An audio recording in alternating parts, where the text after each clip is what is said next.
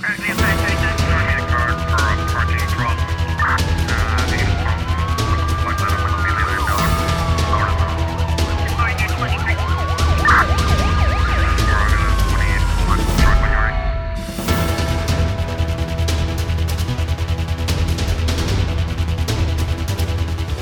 As autoridades cabo-verdianas extraditaram esta terça-feira um italiano para cumprir pena de 7 anos e 11 meses de prisão no seu país pela prática de crimes de tráfico de droga e recetação. Informação divulgada em comunicado pela Procuradoria-Geral da República. No documento, o Ministério Público informa que o homem foi detido na Ilha do Sal a 27 de março em cumprimento de uma notícia vermelha eh, da Interpol. A mesma fonte adianta que o homem foi entregue terça-feira às autoridades italianas, tendo seguido viagem com destino àquele país europeu a partir do aeroporto internacional Cesária Évora, na ilha de São Vicente. Segundo a PGR, fica assim concluído mais um pedido de extradição a que o país recebe em cumprimento das obrigações internacionalmente assumidas no âmbito da luta contra a criminalidade. Em julho de 2013, Cabo Verde e Itália assinaram um acordo de, com, de cooperação no domínio policial para disciplinar a colaboração entre ambas as eh, polícias judiciárias que estava também a trabalhar num acordo de extradição. Este ano, a última extradição tinha sido de uma cidadã portuguesa condenada a 17 anos de prisão por homicídio no país de origem do seu eh, namorado, conforme divulgou eh, na altura a Polícia Judiciária de Cabo Verde, através do gabinete da Interpol na praia. O caso mais mediático de extradição no país aconteceu a 16 de outubro de 2021 e foi o empresário Alex Saba, considerado pelos Estados Unidos da América teste de ferro do presidente da Venezuela, Nicolás Maduro, em cumprimento do pedido de extradição das autoridades norte-americanas após um ano e quatro meses detido no arquipélago. A maior operação coordenada pela Interpol contra armas de fogo ilegais na América Latina fez recentemente 14.260 detenções em 15 países, incluindo Brasil, Argentina, Bolívia, Chile, Colômbia, Panamá e México. Informação avançada terça-feira pela Interpol, denominada Operação eh, Tiger 9. Eh, o plano da Organização Internacional da Polícia Criminal decorreu entre 12 de março e 2 de abril e levou também à apreensão de 8.263 armas ilegais e mais de 300 mil munições. A lista completa de países envolvidos nesta operação é constituída por Argentina, Bolívia, Brasil, Chile, Colômbia, Costa Rica, Equador, El Salvador, Guatemala, Honduras, México, Panamá, Paraguai, Peru e Uruguai. No comunicado, a Interpol especifica que as armas de fogo ilegais utilizadas pelos criminosos para combater assaltos à mão armada e assassínios também estão uh, estreitamente relacionadas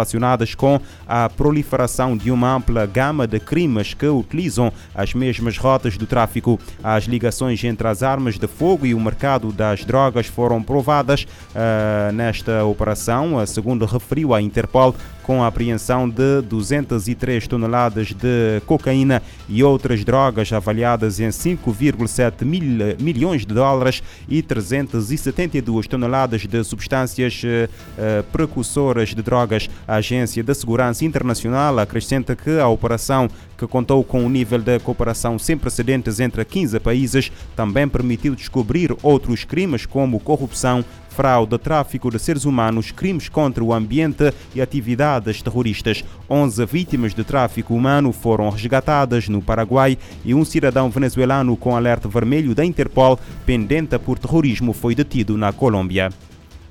No Brasil, um jovem de 19 anos foi morto com mais de 30 tiros na madrugada desta terça-feira em Ponta Grossa, na região dos Campos Gerais do Panamá, do Paraná. De acordo com o portal R7, a vítima estava no interior da sua residência quando foi surpreendida pelos atiradores. O alerta foi dado pelos vizinhos que, de acordo com a mesma publicação, terão ouvido o barulho dos disparos. O jovem, identificado como Alexandre Paliano, foi uh, encontrado já sem vida no sofá, com dezenas de marcas provocadas pelos disparos. Até o momento, não há qualquer informação sobre os suspeitos e as motivações do crime. O caso vai ser agora investigado pela Polícia Civil.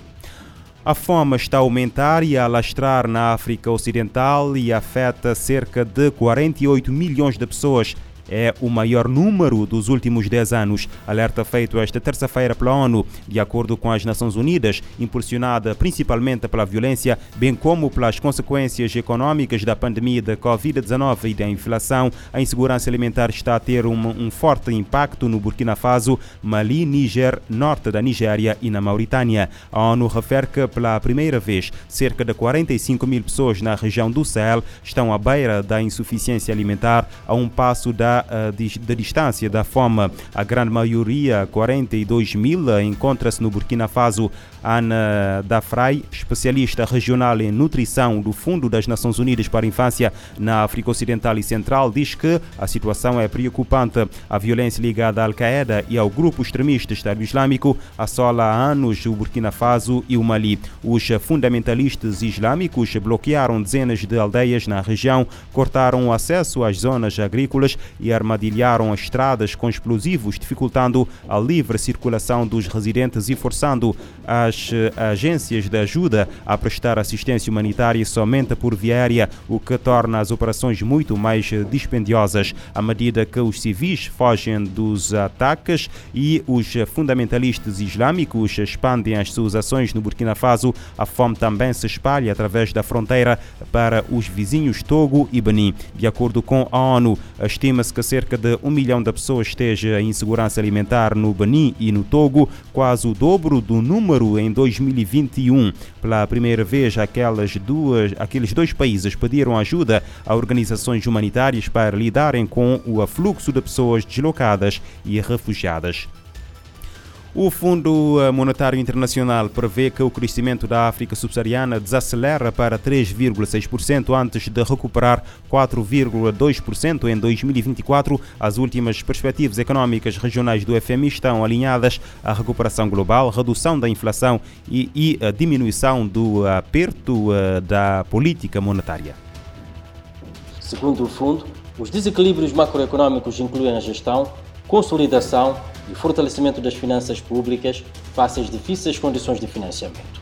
Um quadro que requer contínua mobilização de receitas, melhor gestão dos riscos fiscais e gerenciamento mais proativo da dívida. A cautela na condução da política monetária para conter a inflação e projetá-la ao intervalo da meta do Banco Central, ajustar a taxa de câmbio e mitigar os efeitos adversos sobre a economia, incluindo o aumento da inflação e da dívida por conta da depreciação da moeda. Para o diretor do Departamento Africano do Fundo ABB Selassie, o crescimento na região varia de país para país e a expectativa é que países, particularmente os da África Oriental, considerados não intensivos em recursos petrolíferos, se saiam melhor. O contexto é de redução da taxa média de crescimento por parte de algumas economias. Na África do Sul, as projeções indicam que o crescimento vai desacelerar para apenas 0,1% este ano a dívida pública e a inflação atingem níveis que não se via há décadas, com inflação de dois dígitos em metade dos países, arrasando o poder de compra das famílias e atingindo os mais vulneráveis. Acredita-se que o rápido aperto da política monetária global tenha elevado os custos de empréstimos para os países nos mercados doméstico e internacional, numa altura em que todos os mercados fronteiriços da África subsaariana viram seu acesso ao mercado cortado desde a primavera de 2022. No ano passado, a taxa de câmbio efetiva do dólar americano atingiu uma alta de 20 anos, aumentando o ônus dos pagamentos do serviço da dívida denominados em dólares. Os pagamentos de juros como parcela da receita dobraram para o país médio na última década. Selassie considera que as pessoas na região estão sentindo os efeitos de uma crise de financiamento desde a invasão da Ucrânia pela Rússia. O custo de vida está mais caro, as taxas de empréstimos aumentaram e o acesso ao financiamento mais barato está diminuindo de Bissau a Matijane Candé para a ONU. Entre 2020 e 2022, o FMI forneceu mais de 50 mil, milhões, mais de 50 mil milhões de dólares através de programas de financiamento de emergência e alocação de direitos especiais de uh, saca. Em dois anos, forneceu mais que o dobro do valor desembolsado em qualquer período de 10 anos desde a década de 90.